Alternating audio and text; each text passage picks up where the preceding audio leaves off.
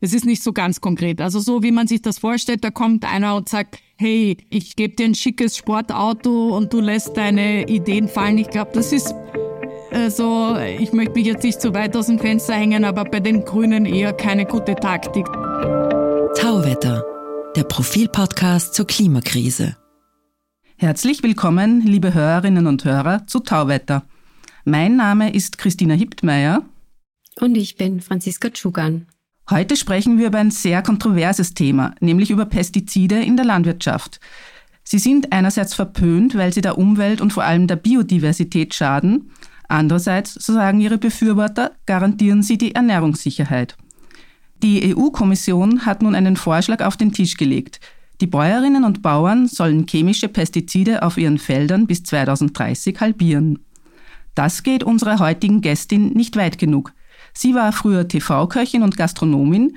Seit vier Jahren sitzt sie für die österreichischen Grünen im EU-Parlament. Als Verhandlungsführerin will sie noch strengere Regeln für Pestizide durchsetzen und macht sich damit viele Feinde. Herzlich willkommen, Sarah Wiener. Guten Tag. Hallo. Äh, gleich zur ersten Frage. Es gibt mehr als 10.000 LobbyistInnen in Brüssel. Wie oft haben denn LobbyistInnen der Agrochemiebranche in letzter Zeit bei Ihnen angeklopft? Sehr oft, äh, denn als Berichterstatterin der sogenannten SUR, also das heißt Sustainable Use of Pesticides Regulation, da geht es eben um nachhaltige Reduzierung von chemisch-synthetischen Pestiziden, ist das ein Hauptschlachtfeld und ein Thema für die gesamte Agrobranche. Äh, und wie viele haben Sie tatsächlich getroffen und was wollten die von Ihnen? Ich treffe mich mit relativ vielen Menschen, ähm, nicht nur mit, äh, mit Lobbyisten aus diesem Agrarsektor, sondern auch mit Ländervertretern aus ganz Europa, mit äh, selber mit der Pestizidindustrie selbst, mit natürlich auch NGOs, mit anderen Politikern. Ich denke, das ist meine Aufgabe als Politikerin, äh, nicht da irgendwie eine Vorauswahl zu machen, sondern so viele Menschen zu treffen und sich äh, jede Seite anzuhören, soweit es eben geht, weil äh, oft muss ich absagen, sonst so viel Zeit habe ich gar nicht, wie Menschen äh, ein Gespräch mit mir haben möchten. Aber noch einmal, wenn so ein Agrarlobbyist äh, Ihnen gegenüber sitzt, was sind da die Anliegen?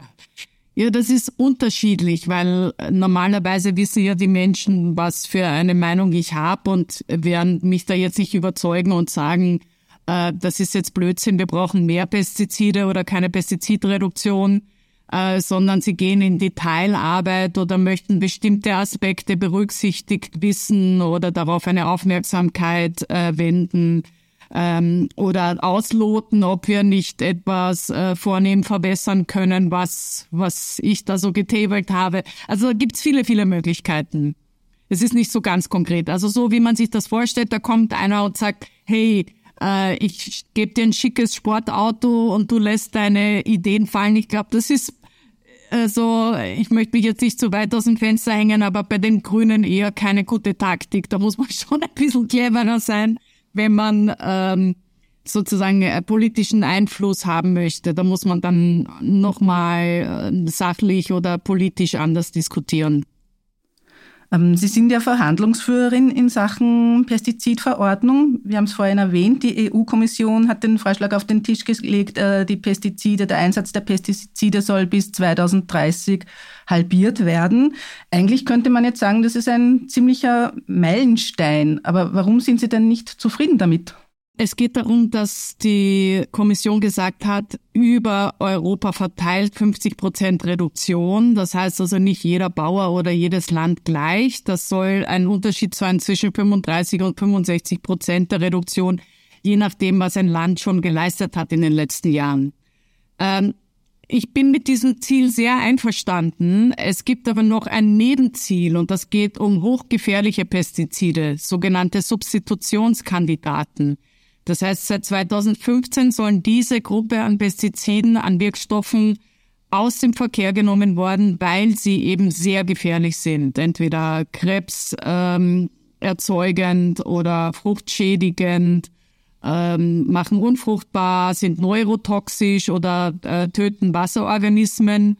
Und diese Gruppe von Substitutionskandidaten, die schon verboten sein sollten, habe ich das Ziel ausgegeben, statt 50 Prozent sollen da bitte 80 Prozent äh, von diesen hochgefährlichen Pestiziden eingeschränkt werden. Und ich finde, das ist ja nur eine gute und rechte und billige Forderung.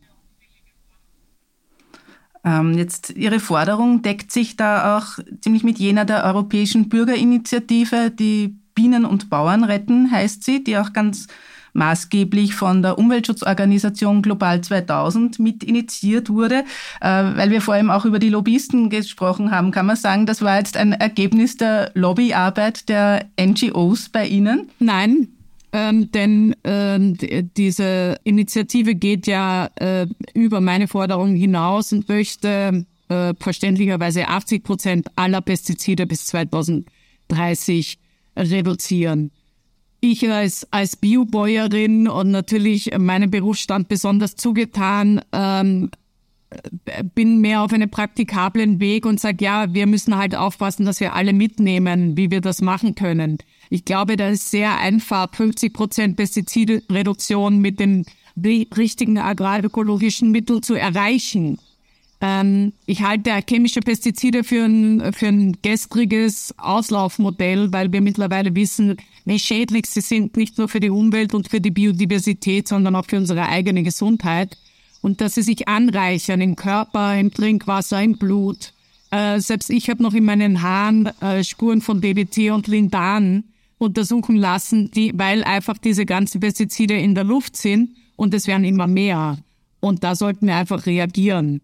Also insofern ist die Zivilgesellschaft so ganz auf meiner Seite, denke ich mal, weil wir einfach kein Gift in unserer Lebensmittelkette haben wollen und auch nicht in, in, in unserem Uterus und in der Brustmilch. Ich denke, das ist, das versteht sich von selbst. Ist klar.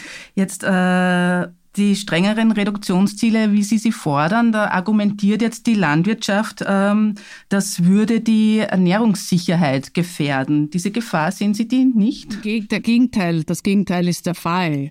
Die Wissenschaft sagt, wir brauchen eine Pestizidreduktion, weil wir sonst keine Ernährungssicherheit mehr gewährleisten können. Wir brauchen einfach die Biodiversität und eine Vielfalt, um in Krisen resilient reagieren zu können. Sie müssen sich das so vorstellen, dass wir jetzt setzen auf einen einzigen Faden, auf einen Strang der Petrochemie und der Pharmakologie, die äh, mit großen und sehr energieintensiven Input Mineraldünger und Pestizide erzeugt.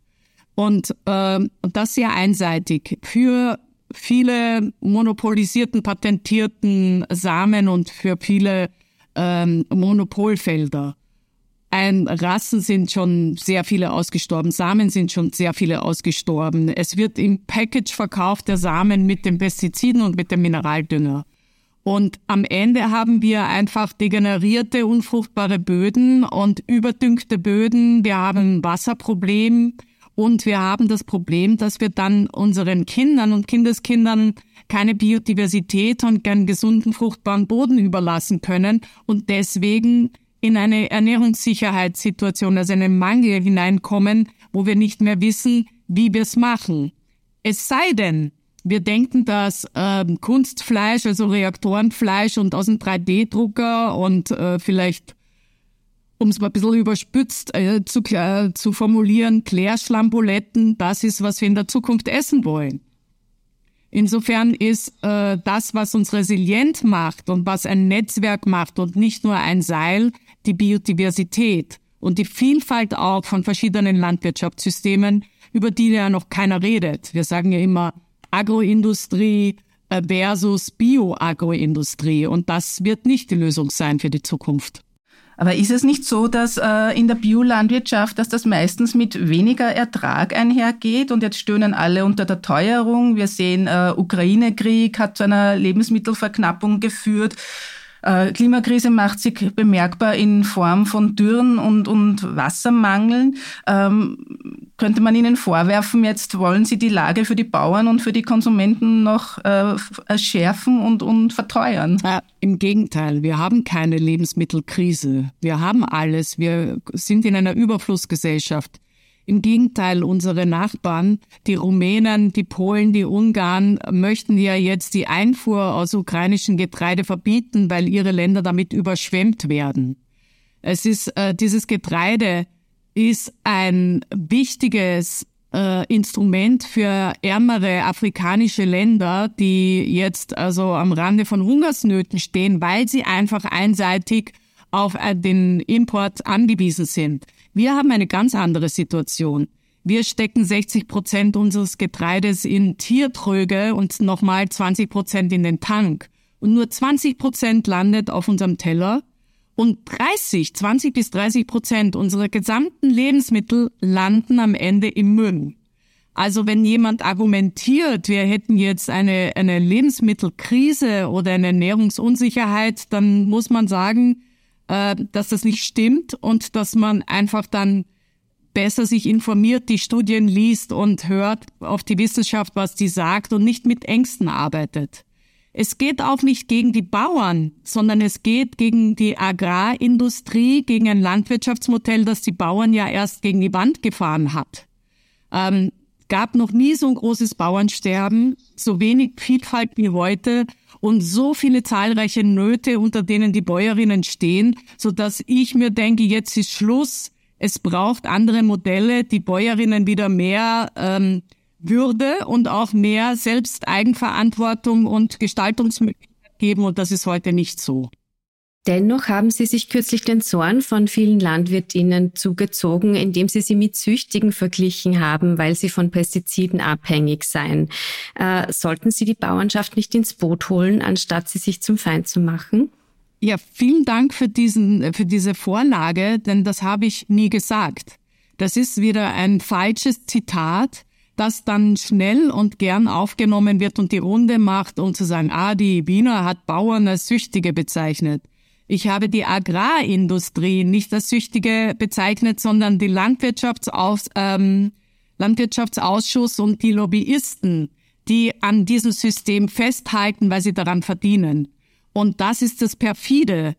Die, ich würde nämlich sagen, dass die Pestizidindustrie nicht gleich die Bauernschaft ist. Und die äh, Bau, also die, die Landwirtschaftslobbyisten sind auch nicht unbedingt gleich die Bauernschaft, auch wenn sie vorgeben, sie zu vertreten. Ähm, immer wenn es Probleme gibt mit der Agroindustrie oder mit dem teuren Input, mit, äh, mit Problemen, ob das jetzt mit Glyphosat ist oder mit Wasserverschmutzung, sagt diese Industrie dann, ja, die Bauern greifst du jetzt an. Nein, ich greif dich an. Du bist derjenige, der Verursacher. Die Bauern sind sozusagen und die Bäuerinnen der Kollateralschaden, die ja dazu genötigt worden sind, in den nächsten 30 Jahren genau dieses Modell zu propagieren. Das ist gefördert worden, subventionieren. Und das hat, äh, hat ihnen gesagt, das macht euch besser, das bringt euch mehr Geld, das macht euch freier. Äh, da werdet ihr mehr Wohlstand haben. Und man hat gesehen, dass das alles leere Versprechungen waren. Und das muss jetzt dringend korrigiert werden. Trotzdem fürchten viele Landwirte, ähm, dass die Verordnung viele Betriebe in Existenznöte bringen könnte. Was sagen Sie diesen Bäuerinnen und Bauern? Was wir brauchen, ist eine finanzielle Hilfe für der, zu der Transformation. Und ich denke, wir müssen durch dieses Nadelöhr schlupfen, um wirklich zukunftsfähig sein und resilient. Wenn wir das nicht tun und beharren auf den Status quo, dann wird es grausam werden, weil wir wissen, dass es das Pestizidverschmutzung zu einem Ende kommen wird und dass wir nicht weiter unsere Böden degradieren können und dass wir immer ein größeres Wasserproblem haben, aber auch ein Problem mit chronisch entzündlichen Krankheiten. Nicht umsonst wird Parkinson und äh, Non-Hodgkin-Lymphomum, also eine Krebserkrankung, in Frankreich und Italien als Berufserkrankungen bei Bäuerinnen und Bauern anerkannt. Also hier kulminiert sich die Probleme, die immer mehr werden. Und es ist keine Taktik, die Augen zu verschließen oder sagen, wir, wir bewegen uns nicht, sondern ähm, die Befreiung wird ihnen finanziell zu helfen zu einer mehr agrarökologischen Transformation, so dass sie auch unabhängiger sind und wir als Land dann auch eine größere Ernährungssouveränität haben und uns unabhängiger von Import und Export von der wenigen Playern zu machen, also von wenigen Industrien und von wenigen, die uns den Preis diktieren und uns den Teller voll machen. Aber könnte nicht eine Folge auch davon sein, äh, wenn wir jetzt in der EU sehr strenge Auflagen haben, dass der Import aus Drittstaaten zunimmt, weil dort die Gesetzgebung eine viel laxere ist als dann in Europa und dadurch die Bauern in eine Konkurrenz, eine viel stärkere Konkurrenzsituation am globalen Markt noch kommen? Das könnte sein und das müssen wir verhindern und deswegen braucht es klare Regeln für Import und Export. Nur können wir andererseits natürlich nicht sagen, wir wollen keinen Import, wir möchten aber als Weltmeister exportieren. Also wir können nicht sagen, wasch mir den Rücken und mach mich nicht nass. Insofern müssen wir auch da fair sein und sagen, wie viel müssen wir wirklich wovon an welche Länder exportieren. Denn auch Afrika würde sich äh, äh, lieber selber ernähren können, als an diesen Strang einer Agroindustrie zu hängen und nur billigen Weizen zu essen, wo sie traditionell nie einen gegessen haben und nicht mal selber anbauen. Also mir geht es um eine komplette Transformation des Landwirtschaftssystems, das uns eine wirklich wunderbare Zukunft eröffnen kann mit Vielfalt, mit regionalen Spezialitäten, mit wieder mehr Geschmack, die verloren gegangen ist und mit einer Größenunabhängigkeit und mit fairen Lebensmittelpreisen. Denn auch wenn man sagt, Lebensmittel dürfen nichts kosten, heißt das am Ende, die ganze Bauernschaft soll nichts dran verdienen. Das wird sie nicht ausgehen. Jetzt schaut's aber nicht danach aus, als würden Sie da eine Mehrheit hinter sich haben. Oder wie schätzen Sie das ein? Na, es ist ein bisschen wie das äh, Rote Meer und Jesus. Äh, da teilt sich, da teilt sich die Furt sehr stark nach links und rechts und in der Mitte ist wenig. Äh, insofern ist es, würde ich mal sagen, 50-50 und äh, die Königsmacher werden die Liberalen sein hier im Europaparlament, die auch gespalten sind.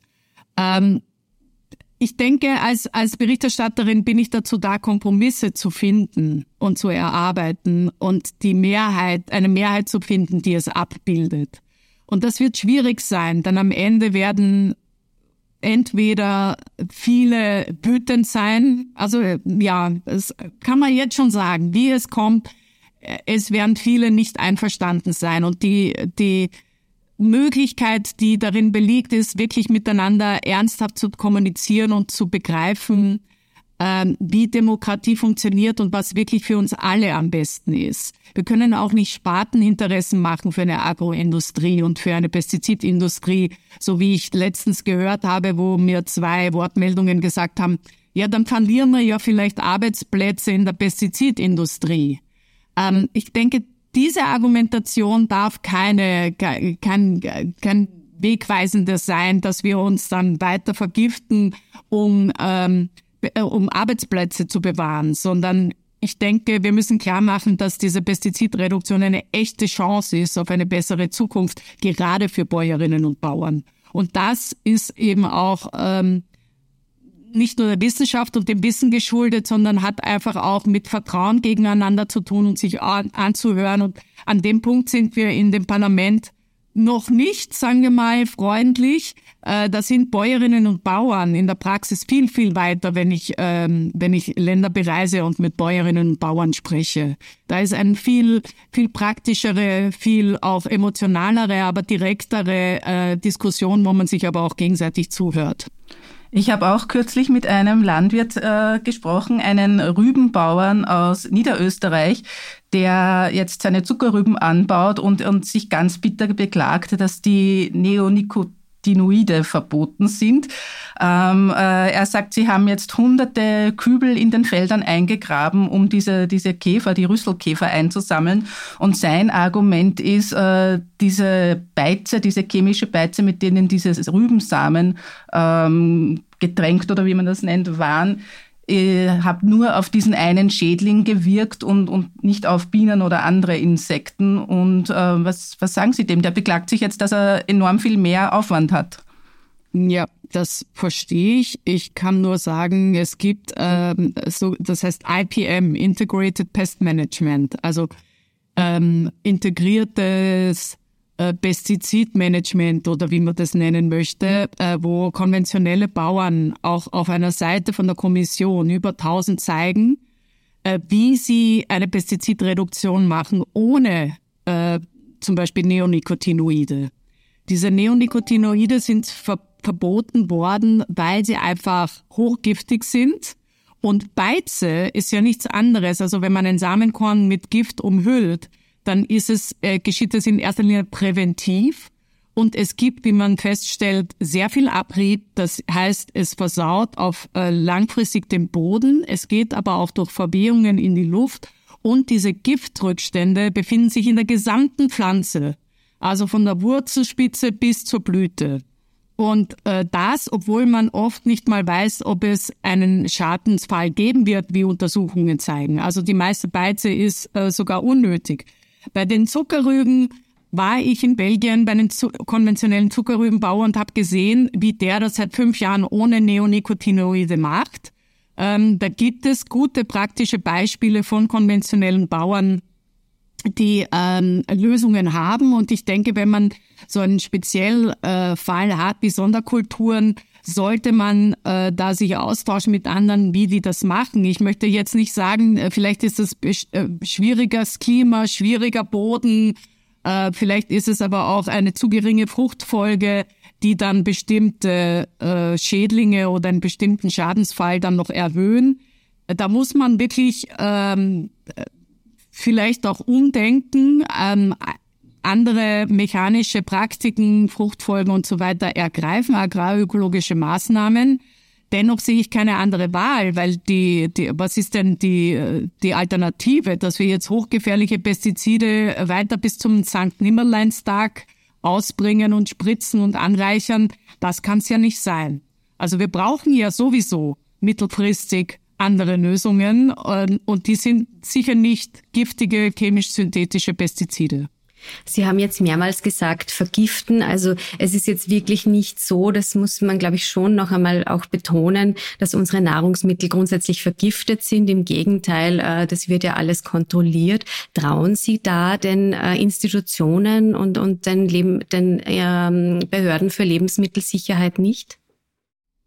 Ja, ja, schauen Sie, also ich weiß, dass manche empört sind und sagen, sie redet von Ackergiften. Aber diese Pestizide sind dazu gemacht worden, um Legen zu vernichten, also um giftig zu wirken. Da fährt kein Zug, äh, da fährt der Zug rüber. Das kann man nennen, wie man möchte. Es sind Gifte. Und die Frage ist nur, ist es wirklich für uns schädlich? Ist es äh, so, verspielt sich das in der Natur? Reichert sich das an?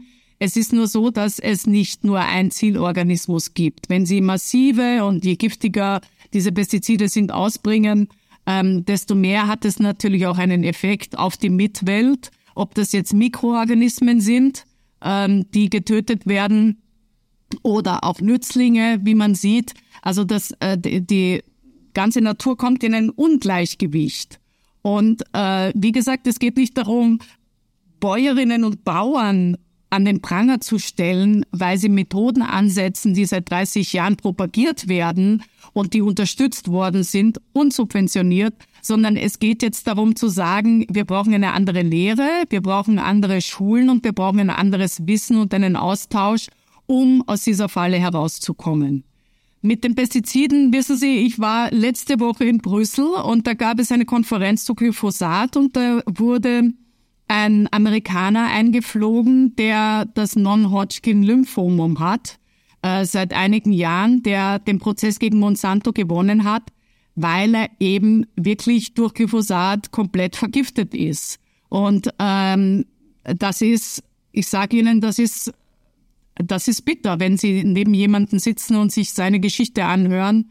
Und ähm, dazu gibt es auch einen Film und diesen Film anschauen, dann ähm, sieht man, dass dann doch äh, vieles zugelassen wird, von, auch von der EU und der EFSA, was im Nachhinein dann als hochgefährlich oder als äh, schädlich reklamiert wird. Und sich herausstellt und dann am äh, letztendlich wieder verboten wird oder aus dem Verkehr gezogen wird. Vielleicht, Denn äh, jetzt ja keine eigenen Studien. Das machen ja die, das macht ja die Industrie selber, die diese Studien dann einreicht. Und auf dieser Basis wird dann die Zulassung erteilt. Nicht nur, da, da sind natürlich auch Institute und Universitäten oft beteiligt. Ähm, Das weltweit äh, am meisten verbreitete Pflanzenschutzmittel Glyphosat haben Sie gerade angesprochen. Eigentlich sollte es ja in der EU verboten werden, jetzt wird es aber immer wieder verlängert. Aktuell warten wir auf eine neue Bewertung durch die Europäischen Behörde für Lebensmittelsicherheit. Glauben Sie, dass uns Glyphosat nun doch erhalten bleibt? Ähm, das soll ja Ende des Jahres entschieden werden. Ähm, das ist nicht klar, weil es ist nicht nur eine Entscheidung von der Kommission, sondern es ist ja immer ein sozusagen ein Dreiergespann, das Europäische Parlament, die Kommission und der Rat, also die Mitgliedstaaten.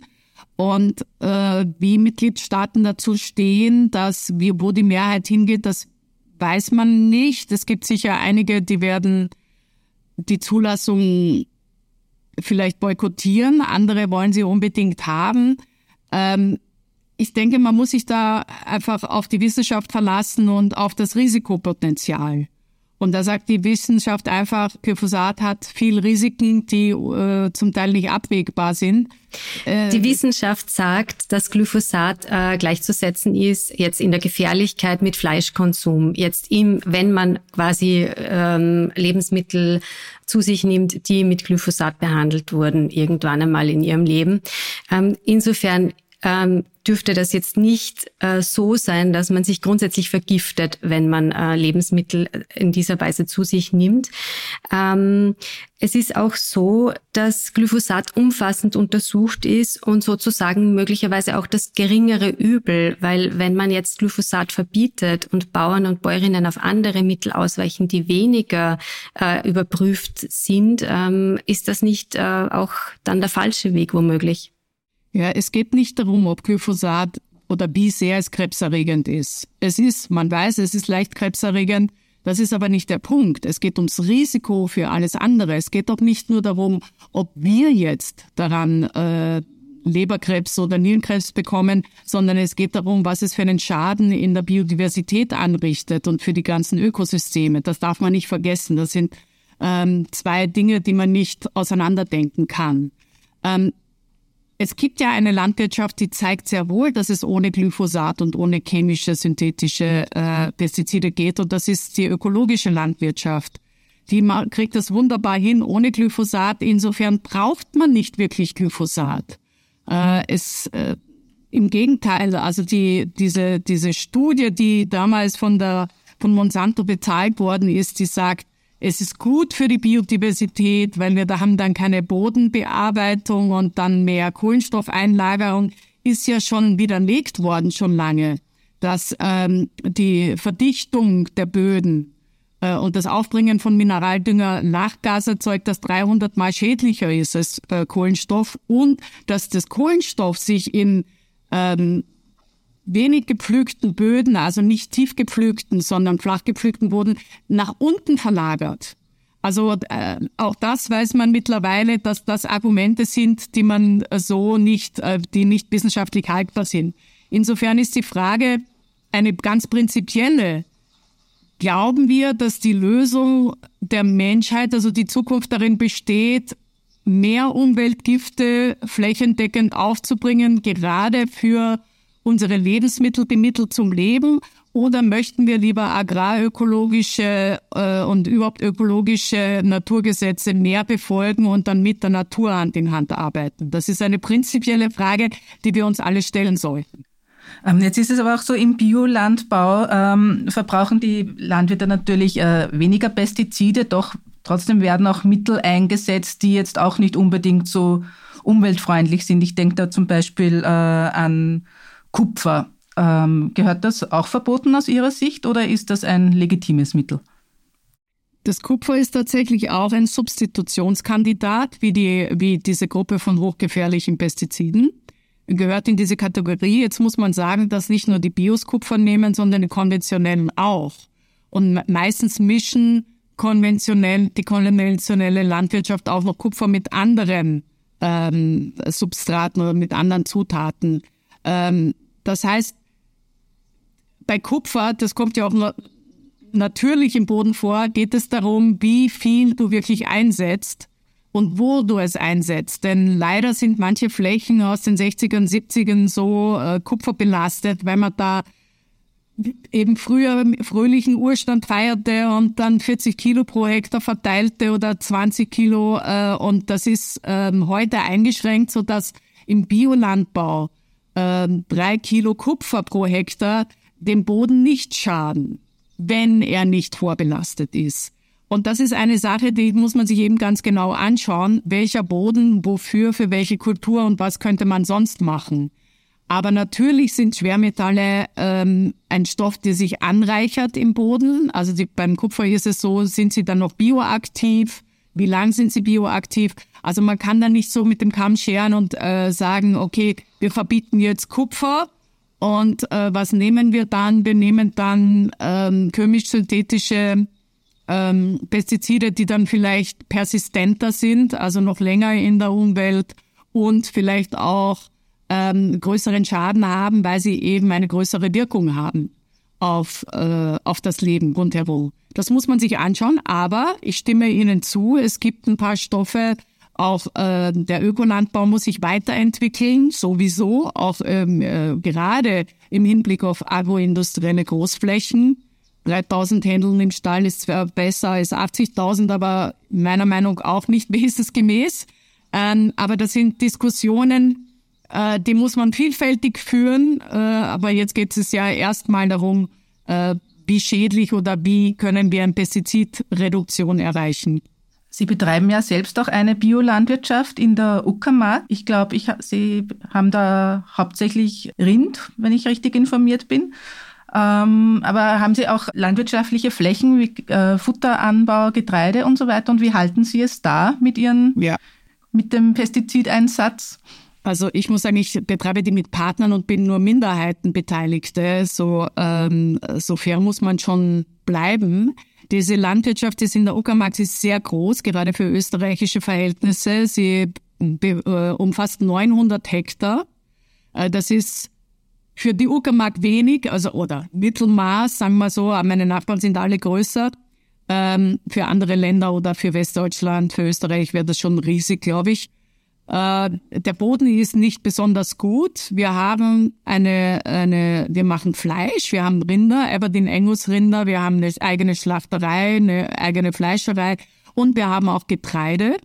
Ähm, wir haben eine siebenjährige Fruchtfolge und äh, ich habe mit meinen äh, mit meinem Hofleiter geredet, wie viel Pestizide, auch Biopestizide, die ja im Ökolandbau zugelassen sind, in den letzten sechs Jahren äh, versprüht worden sind pro Hektar und die Antwort war 0,0.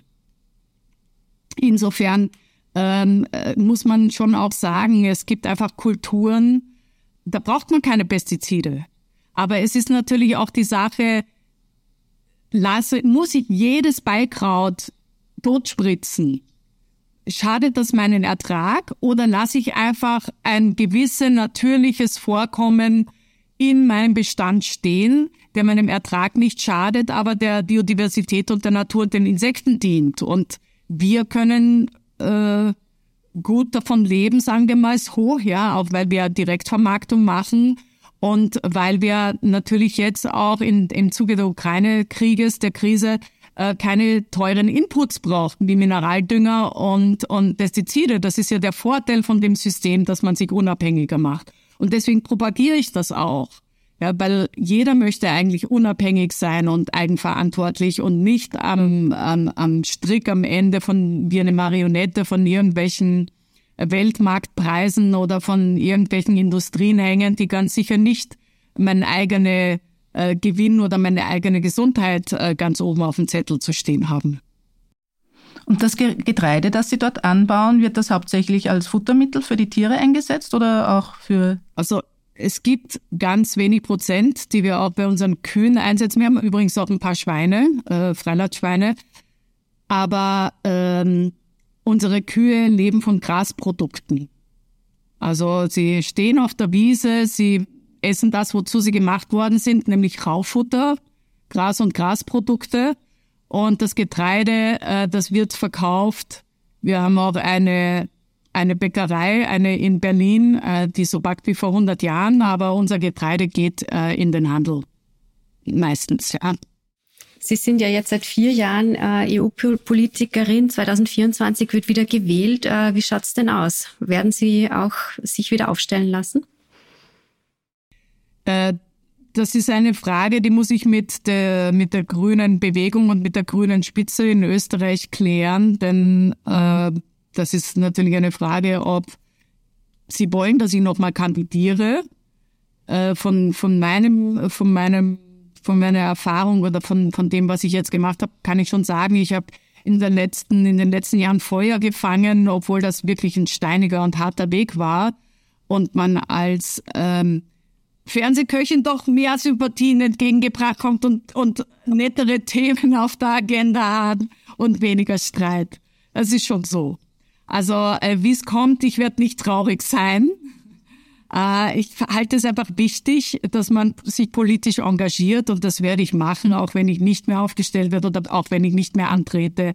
Das äh, mache ich ja schon seit 30 Jahren. Auf der anderen Seite finde ich, gibt, werden hier einfach sehr, sehr viele wichtige Themen entschieden und das ist natürlich auch spannend. Und auf der anderen Seite würde ich auch gern mal wieder gut gelaunt äh, hinterm Herd stehen und mit kleinen Bauern einfach über deren Felder laufen und ein bisschen mithelfen. also. Aber grundsätzlich hätten Sie doch ein bisschen Lust, noch weiterzumachen, habe ich ja. das richtig rausgehört? Also ich, ich würde weitermachen, wenn es gewünscht wird, sagen wir mal so. Also ich würde jetzt keine Kampfkandidatur machen. Mhm. Wie ist Ihr Resümee der vergangenen vier Jahre? Sie haben schon ein bisschen angedeutet, es ist oft ein bisschen ein harter Kampf und steiniger Weg.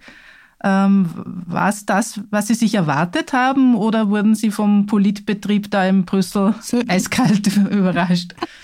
Ähm, ja, muss ich sagen, ich bin schon, ich bin schon sehr naiv hierher gegangen und hatte keine Ahnung von Europapolitik und auch nicht von den Strukturen und die ersten zwei Jahre waren sehr, sehr hart. Also nicht nur musste ich besser Englisch lernen, ist noch immer nicht gut, aber äh, das, das hilft auf jeden Fall sehr.